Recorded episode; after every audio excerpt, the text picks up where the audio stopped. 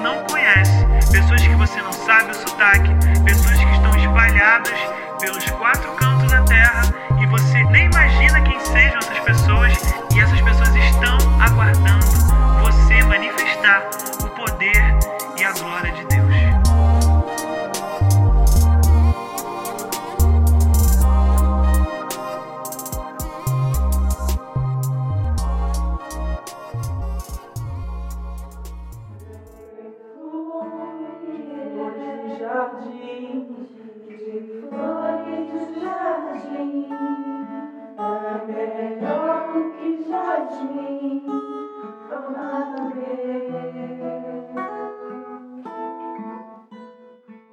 Graça e paz em Cristo Jesus. Queria pedir para você sentar, ficar à vontade. Nós somos a Igreja Fiel, estamos começando esse ministério a partir de um direcionamento de Deus para as nossas vidas. E eu fico muito feliz que toda semana eu vejo amigos da vida, sabe? Amigos chegando, ah, compartilhando, participando desse momento especial que Deus está fazendo aqui nessa casa, nessa igreja. Seja muito bem-vindo, você que nos visita. Estou muito feliz de verdade com a presença de vocês aqui. É, trago um abraço, um beijo especial do apóstolo Sérgio. Ele esteve aqui com a gente semana passada. E eu estou muito feliz porque hoje é, eu tive com ele, eu, a Michele, a minha mãe, a diaconisa Márcia, o diácono Renzo. A gente teve um momento maravilhoso lá hoje, um momento de consagração. Foi maravilhoso, foi muito bom.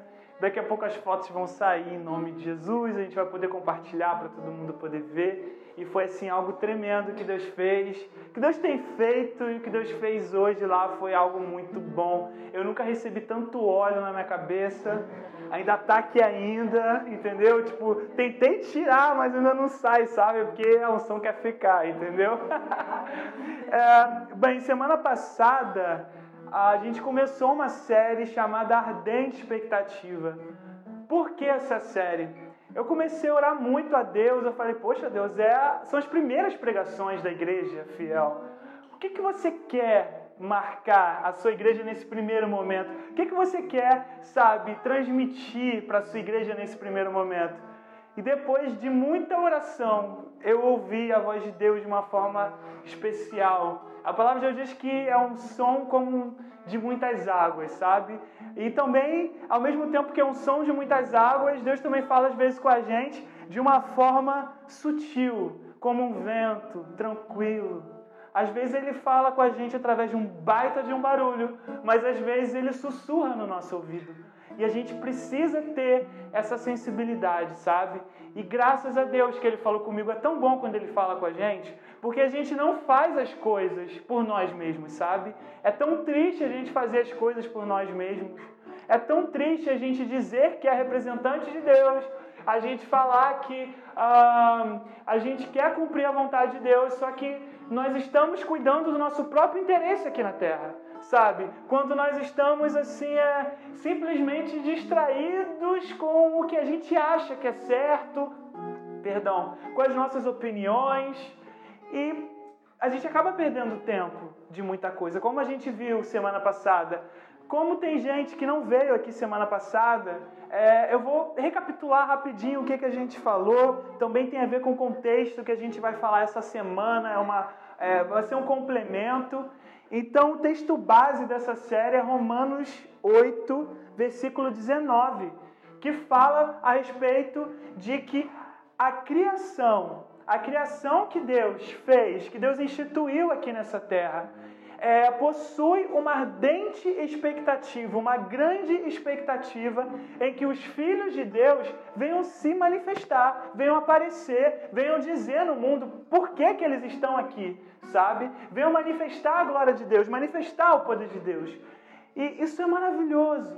Pessoas estão nos aguardando. E eu falei semana passada uh, alguns erros cometidos por nós.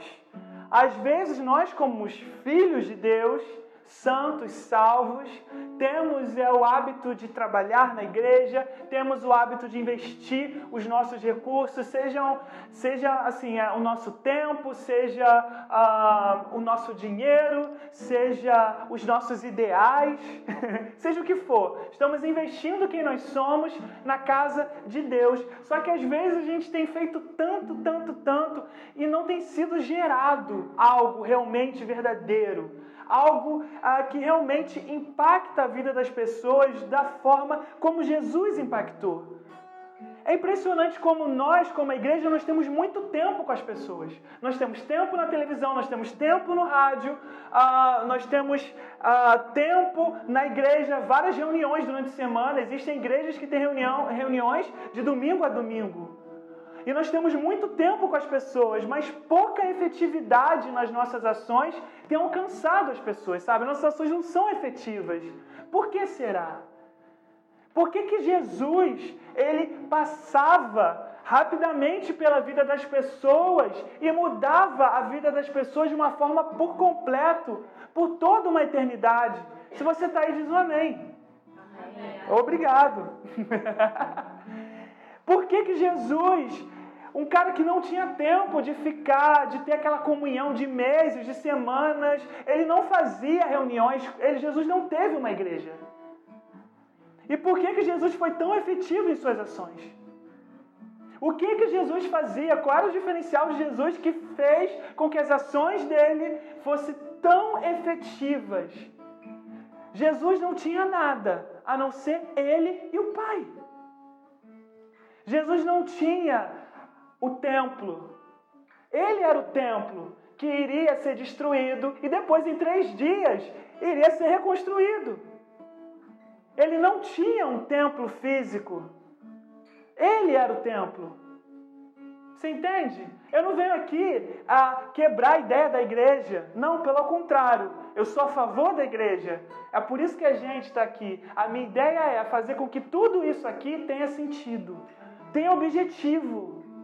Porque se alguém que não teve nada disso, só tinha uma dependência no Pai, obedecia ao Pai, foi capaz de gerar algo tão poderoso, por que, que nós, que nós temos tudo, temos os recursos, temos a internet, temos o tempo na televisão, temos o tempo no rádio, não somos efetivos? Complicado. temos a faca e o queijo na mão e decidimos não cortar.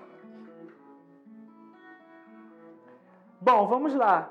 Vou falar sobre os três pontos, os três pontos que a gente falou semana passada. O primeiro erro que nós, como igreja, cometemos, esse engano, por mais que nós estejamos é, bem intencionados, o primeiro erro é trabalhar com coisas espirituais com a mentalidade da carne. Em Romanos 8,6, eu não vou me alongar no, na, na, nas passagens da semana passada, então você só anota, tá? Eu vou ler bem rápido. Romanos 8,6 diz assim: ó, a mentalidade da carne é morte, mas a mentalidade do espírito é vida e paz. Quando nós trabalhamos na casa de Deus, com uma mentalidade carnal, nós não vamos gerar vida e paz os nossos frutos vão aparecer para as pessoas como frutos de morte. Isso é algo muito sério. Isso é algo muito pesado. Por que, que há tanto escândalo nas igrejas? Por que, que há tantas pessoas decepcionadas com a igreja? Porque as pessoas estão trabalhando, deixando de trabalhar? Não, nunca se trabalhou tanto. Mas estão trabalhando, muitas das vezes, com a mentalidade da carne. E os frutos não são vida e paz. O segundo ponto que nós falamos semana passada é trabalhar em projetos na igreja que não foram dados pelo Espírito, mas pelo desejo e interesse individual de pessoas. Romanos 8, versículo 13 e versículo 14 diz assim: Pois se vocês viverem de acordo com a carne, morrerão. Mas se pelo Espírito fizerem morrer, os atos do corpo viverão. Porque todos os que são guiados pelo Espírito de Deus são filhos de Deus. Se você é filho de Deus, você precisa trabalhar a partir de coisas que o Senhor te entregou, que você foi guiado pelo Espírito Santo, pelo próprio Deus que é o Espírito Santo. Acreditamos na Trindade, no Deus Pai, no Deus Filho, no Deus Espírito Santo. Se você quer trabalhar, ser um agente de transformação nessa sociedade, você precisa trabalhar a partir de, uma, de um direcionamento do Espírito. Porque se você começar a trabalhar a partir de ideias carnais, a partir da sua vontade, a vida e a paz do Senhor, elas não vão estar como resultado final. Amém? A terceira coisa é viver com medo de executar a, de executar a obra que o Senhor planejou para você. Romanos 8,15, ó. Pois vocês não receberam o Espírito que os escravize para novamente temer. Olha, vou ler mais uma vez. Pois vocês não receberam um Espírito que os escravize para novamente temer mas receberam o Espírito que os adota como filhos, por meio do qual chamamos Abba Pai. Se nós recebemos um novo Espírito, se nós fomos colocado, colocados em uma nova posição, por que temer fazer a obra do Senhor? Por que temer? Tem uma amiga minha íntima que ela falou: Jonatas, você é muito corajoso muito corajoso. Aí eu falei, tu acha? Ela falou, é, você é muito corajoso. Você tem coragem de fazer as coisas, sabe? De chegar e fazer. Eu não lembro muito bem as palavras, mas mais ou menos essa ideia. eu não tenho medo de recomeçar. Eu não tenho medo das, do que as pessoas vão falar a meu respeito, como falam. Eu não estou preocupado com a minha reputação diante dos homens. Estou preocupado com a minha reputação do que, que o meu papai acha de mim. O que, que o meu Deus acha de mim. E eu vou te falar, Ele está muito feliz comigo. ele está muito feliz comigo. É isso que eu me importo. Eu preciso me preocupar com isso, com o real motivo da minha vida. Porque se eu começar a olhar as circunstâncias, o que vão falar, eu vou parar. Eu vou temer primeiro, e esse temor que não provém do Espírito que habita dentro de mim, dentro de você, vai fazer com que a gente pare. Sabe? Fez sentido o que eu falei? Agora a gente vai entrar na pregação de hoje, propriamente dito. Se você está aí, diz um amém, bem. É isso aí, aleluia. Pessoal pentecostal aqui da Igreja Fiel, aleluia. então, é, a gente falou sobre semana passada essas, essas atitudes erradas que nós tomamos e hoje nós vamos falar sobre as consequências para a nossa própria vida. Quando nós fazemos as coisas para Deus e não entendemos a, a nossa motivação, como deve ser, qual é a motivação certa, consequências ruins nos alcançam. São como brechas que nós abrimos. Se a gente tiver entendimento ou não. Se a gente entender que a gente está fazendo bom trabalho, se a gente entender que a gente está fazendo um mau serviço ou não, essas consequências elas vão nos alcançar. Consequências ruins que não vieram, sabe, de Deus. É impressionante como às vezes a gente ah, pega situações, se, se chegam situações até a gente a gente coloca na conta de Deus. Quando na verdade, poxa Deus, por que você permitiu? Na verdade, quem permitiu foi você. Não bote a culpa no Senhor. Você permitiu, às vezes por você não entender a palavra corretamente ainda. A gente precisa estudar a palavra, entender a palavra. Então, às vezes, a gente, por não conhecer a palavra, a gente erra. E quando a gente erra, a gente abre essas brechas para dentro da gente. A gente coloca na conta do Senhor. Poxa Deus, você permitiu isso. Vou te falar, sabe o que o Senhor permitiu para você? Permitiu que o filho dele viesse aqui nessa terra, morresse por você, sofresse, fosse humilhado, e permitiu que ele ressuscitasse e que ele levasse sobre si as dores. Isso ele permitiu. o resto ah, não tem parte com Ele. Não é o plano dele para você. Quem permite que algo entre na sua vida, algo ruim entre na sua vida, é você.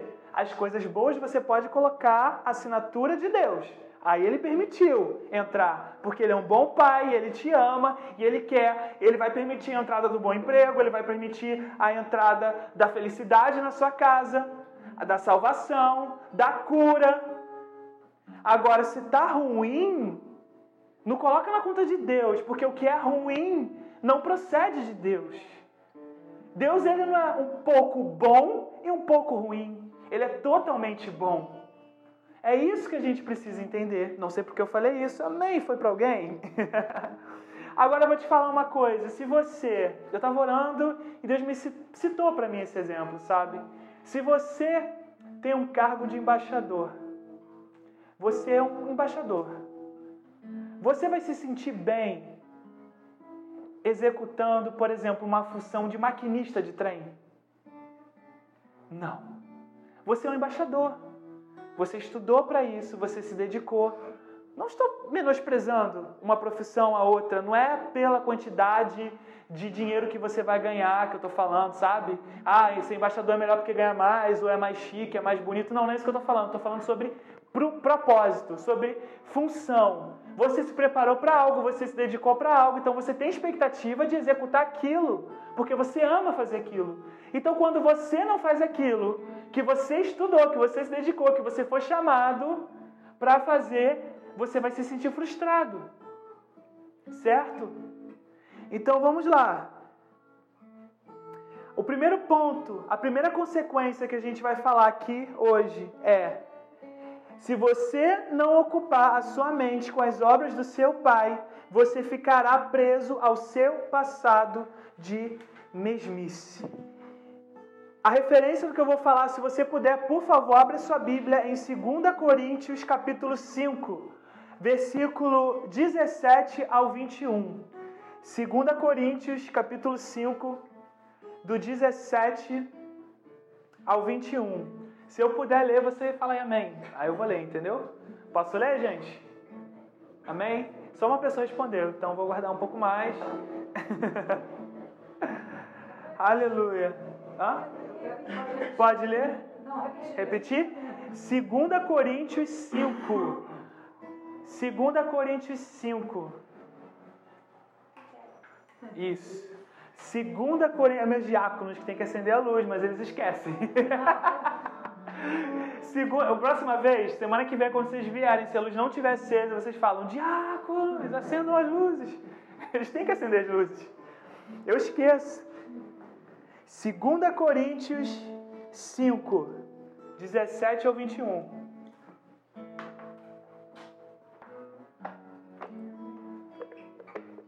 A gente precisa de ventilador, né? Vamos orar.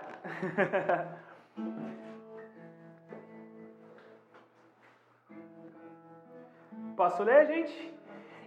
2 Coríntios 5, 17 e 21 diz assim: ó, Portanto, se alguém está em Cristo, é nova criação. As coisas antigas já se passaram, eis que surgiram coisas novas. Tudo isso provém de Deus que nos reconciliou consigo mesmo por meio de Cristo e nos deu o ministério da reconciliação. Ou seja, que Deus em Cristo estava reconciliando consigo o mundo não lançando em conta os pecados dos homens, e nos confiou a mensagem da reconciliação. Portanto, somos embaixadores de Cristo, como se Deus estivesse fazendo o seu apelo, o apelo da salvação. É esse tipo de apelo que está dizendo aqui. Estivesse fazendo o seu apelo por nosso intermédio. Por amor a Cristo lhe suplicamos reconciliem-se com Deus. Ou seja, os embaixadores, os filhos de Deus, eles têm um discurso. Pelo amor de Deus, pelo amor a Cristo, reconciliem-se com Deus. Deus tornou pecado por nós, aquele que não tinha pecado, para que nele nos tornássemos justiça de Deus. Se você reparar aqui, nesses versículos do 17 ao 21, você vai ver que a novidade de vida, a nossa novidade de vida, ela está totalmente ligada com a execução do nosso propósito. Reparou? Isso é português, misturado com uma revelação do Espírito. Se você ler os versículos do 17 ao 21, você vai ver que a, a sua nova realidade, a sua a, é, novidade de vida está totalmente ligada com a execução do seu propósito, que é ser o embaixador. E você nunca vai ser feliz na sua vida, não é praga, não é maldição. Eu sou cristão, eu não faço isso, eu só jogo bênçãos. É um alerta. Você nunca vai ser feliz na sua vida. Você nunca vai ser feliz na sua vida por completo. Se você, como filho de Deus, não assumiu o seu papel de embaixador. Porque você foi chamado para ser um embaixador. Se você não assume o seu papel de embaixador, você vai ser um maquinista, você vai ser um presidente, você vai ser um senador, mas não um embaixador. Isso é algo muito sério, queridos que a gente precisa se atentar. O segundo ponto é, segundo ponto dessa noite, somos constantemente levados a nos sentir derrubados pelas situações. A gente não assume nossa posição como filho, não ah, atende a ardente expectativa da criação e, como consequência, somos constantemente levados a nos sentir derrubados pelas situações. Abre rapidinho em Mateus 7, do 21 ao 27. Eu vou lendo para adiantar. Mateus 7, do 21 ao 27. Diz o seguinte, ó: Nem todo aquele que me diz Senhor, Senhor, entrará no reino dos céus, mas apenas aquele que faz a vontade do meu Pai que está nos céus. Quer entrar no céu? Faz a vontade do Pai. E a vontade do Pai é que você seja embaixador. Enquanto você está sendo embaixador, enquanto você está cuidando das coisas do Senhor, do seu Pai, o Senhor está garantindo tudo para você aqui nessa terra, porque há uma nova realidade para você aqui nessa terra e também no céu, garantindo a tua salvação. Você não vai ser, se você for um bom embaixador, você não vai ser essas pessoas que vão chegar no céu, vão chegar diante de Deus, não no céu, perdão, falando assim: Senhor, Senhor, Senhor, eu fiz isso, eu fiz aquilo. Sabe? E a gente vai entender aqui, eu vou continuar lendo, é que eu me emocionei. Nem todo aquele que diz Senhor, Senhor entrará no reino dos céus, mas apenas aquele que faz a vontade do meu Pai que está nos céus. Muitos me dirão naquele dia: Senhor, Senhor, não profetizamos nós em teu nome? A igreja está cheia de profecia. Aleluia. em teu nome não expulsamos demônios e não realizamos muitos milagres. Então eu lhes direi claramente: nunca os conheci. Afastem-se de mim, vocês que praticam o mal. Olha que louco eles praticaram ações boas. Como que está dizendo que praticaram mal? Eles expulsaram demônios. Isso não é bom, gente? Libertar pessoas. Fizeram milagres. Isso é bom também. Mas isso quer dizer, essa passagem quer dizer que é o seguinte, ó. O que Deus vê que é bom não é a sua obra. É o que você faz, a intenção que você faz a realidade, a vera, veracidade, me ajudem, amém? Vestibulanda, falei certo? A veracidade com das suas ações, a veracidade do que você faz. Você pode praticar ações boas.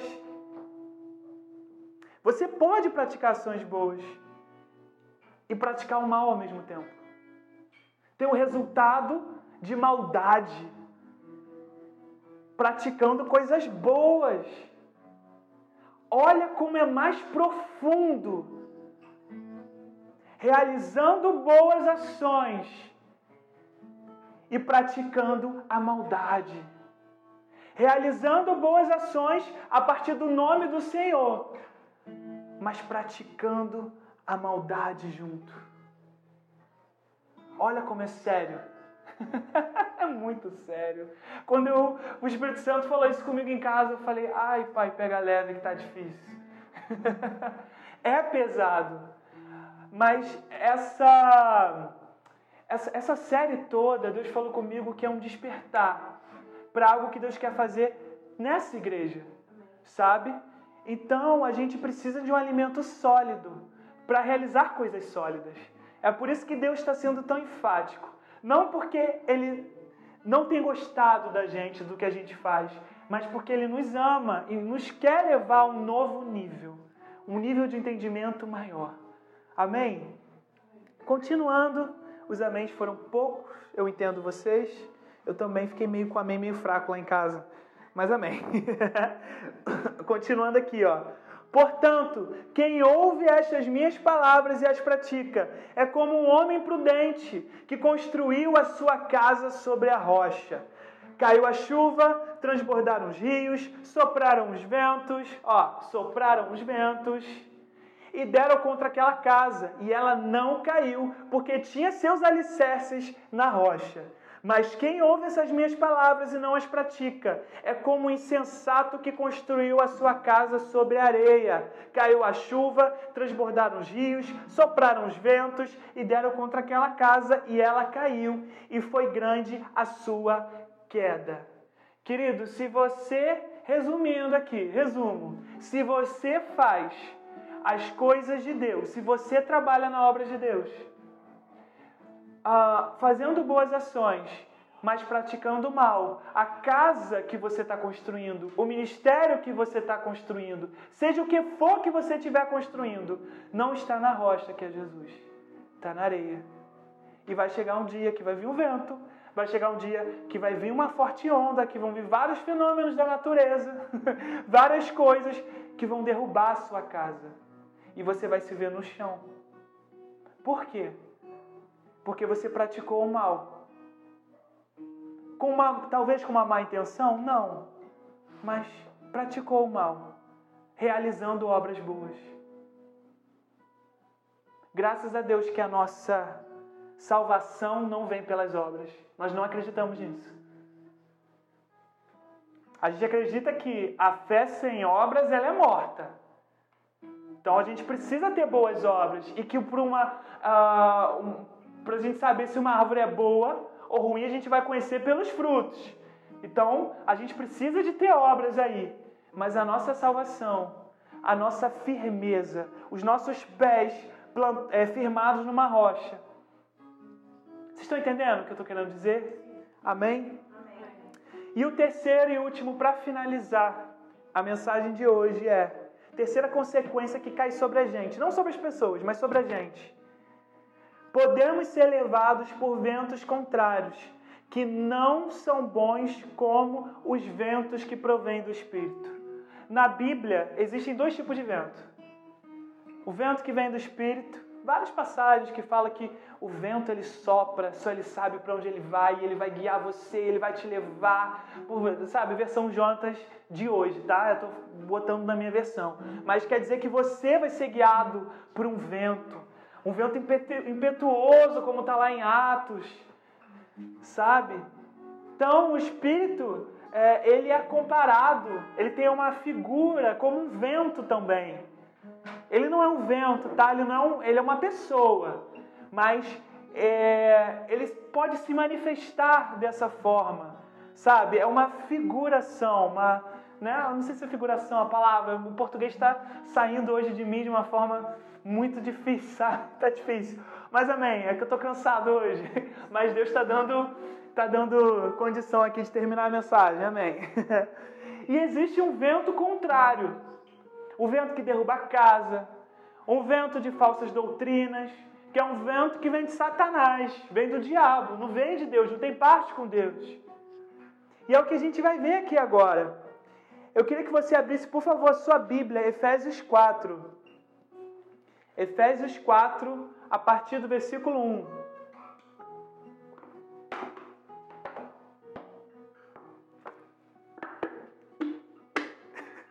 Faz barulhinho a garrafa, gente, liga não. Essa garrafa não é minha, tá? Não tenho nada contra a rosa, mas não é minha.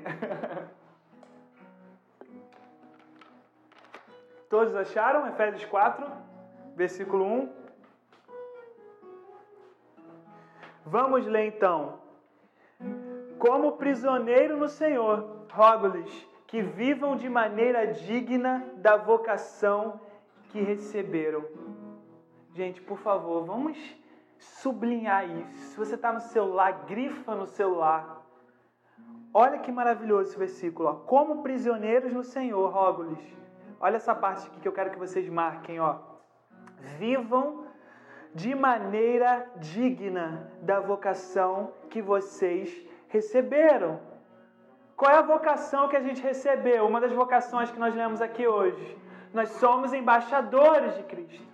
Então nós precisamos viver dessa forma digna como o Senhor nos chamou embaixadores não corruptos, irrepreensíveis, irrepreensíveis. Amém? A continuidade diz assim: sejam, aleluia, deixa eu esperar o carro passar.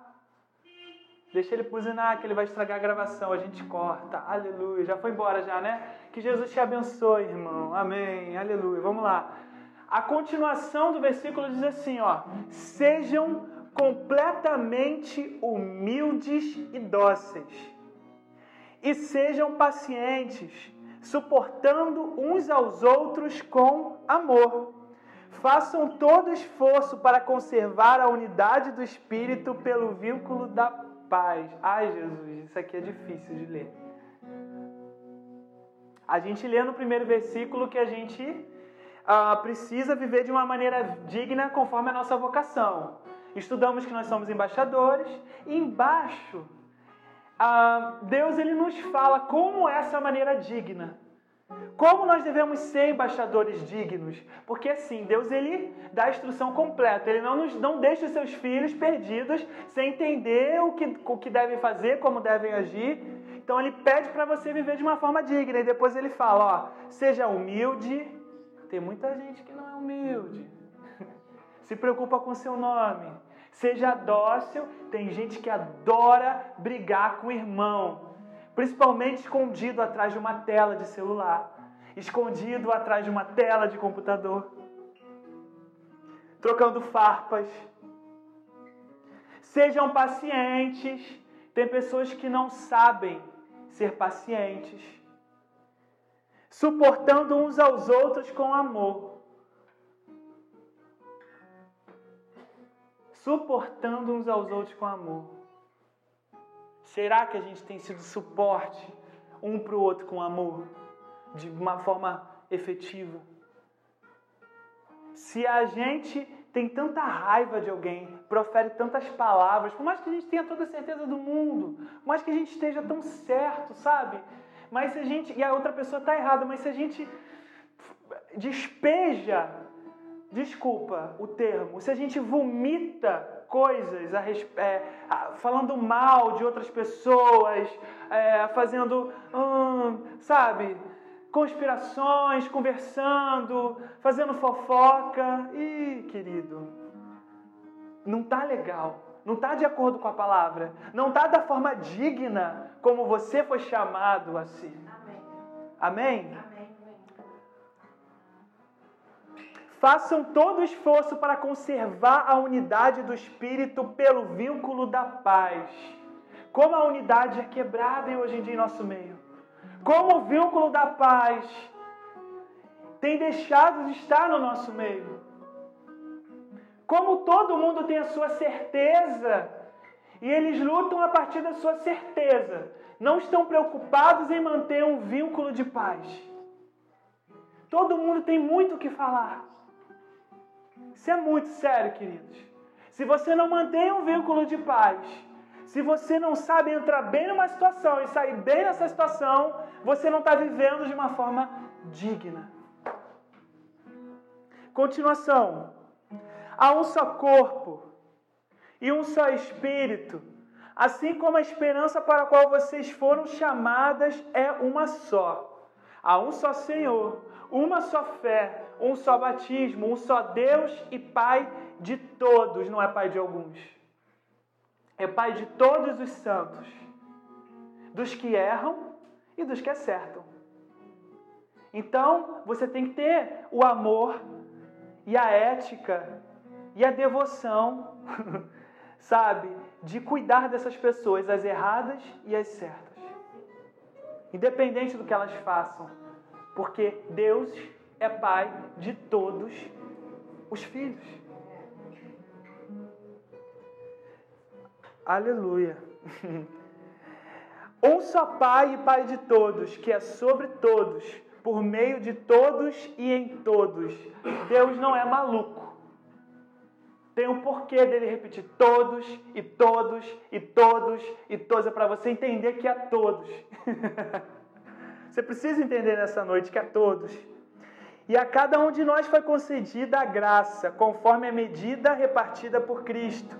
Por isso é que foi dito quando ele subiu em triunfo às alturas, levou cativo muitos prisioneiros e deu dons aos homens, que significa ele subiu, senão que ele também descer às profundezas da terra.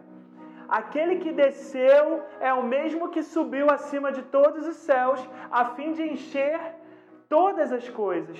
E ele designou alguns para apóstolos, outros para profetas, outros para evangelistas, presente, evangelista aqui, eu e outros para pastores e mestres, com o fim de preparar os santos para que a obra do ministério, para que o corpo de Cristo seja edificado. Até que todos alcancemos a unidade da fé e todo o conhecimento do Filho de Deus e cheguemos à maturidade, atingindo a medida da plenitude de Cristo essa última parte aqui foi que dá aquela dorzinha no coração. o propósito, olha Deus falando aí, ó. O propósito. Eu vou falar o propósito, você pensa no seu nome. O propósito fulano, você pensa, vou, vou, vou botar aqui, ó. O propósito, Jonatas, eu vou pensar Jonatas. É porque eu quero que fique na sua cabeça que é para você. Entende? O propósito pensou seu nome aí, é que não sejamos mais como crianças, levados de um lado para o outro pelas ondas, nem jogados para cá e para lá por todo vento de doutrinas. Lembra eu falei que eu falei do vento contrário? Existem ventos contrários de doutrinas. Aí a continuação do versículo: e pela astúcia e esperteza de homens que induzem ao erro. É até aqui que eu queria falar hoje. Se nós temos consciência que somos embaixadores, que devemos é, suprir a necessidade dessa expectativa que a criação tem, a gente entende nosso papel e todas essas consequências que a gente gera para a vida das pessoas e para as nossas vidas, elas não vão nos, nos acompanhar, sabe? Vamos sempre gerar frutos de vida. Quer saber se o seu ministério está indo bem? Vê o quanto de vida e paz tem gerado. Porque vida e paz andam juntos. Se não tem paz, se não tem vida, está errado. Se não tem paz e não tem vida, está errado. Não é o Jonatas que está falando. É a palavra de Deus. Se na sua vida não tem vida e não tem paz, está errado. Se os seus frutos para as outras pessoas, das suas ações, dos seus serviços não tem tido vida e paz, está errado. A questão toda é: você se prejudica e você prejudica outras pessoas. E você se afasta do propósito que Deus designou você. Eu quero que você, nesse momento, você se conecte com o seu Pai, que te ama, que te trouxe essa mensagem maravilhosa, para fazer com que você tenha o um entendimento. Sabe por quê? Deus está cansado, não é heresia posso falar isso. Deus está cansado de ver os seus filhos perdidos, de ver os seus filhos frustrados, de ver os seus filhos indo para um lado e para o outro por tanto vento de doutrina. Ele não chamou você para isso. Então, por que viver assim? Por que viver uma vida sem uma vida abundante e sem a paz do Senhor? Chega de sofrer. Chega de gritar. Chega de ficar escondido no seu quarto com uma dor que te acompanha durante muito tempo. Chega! Deus ele não tem isso para você. Em nome de Jesus eu te peço, eu rogo. Em nome de Jesus entenda que o Senhor não tem isso para você.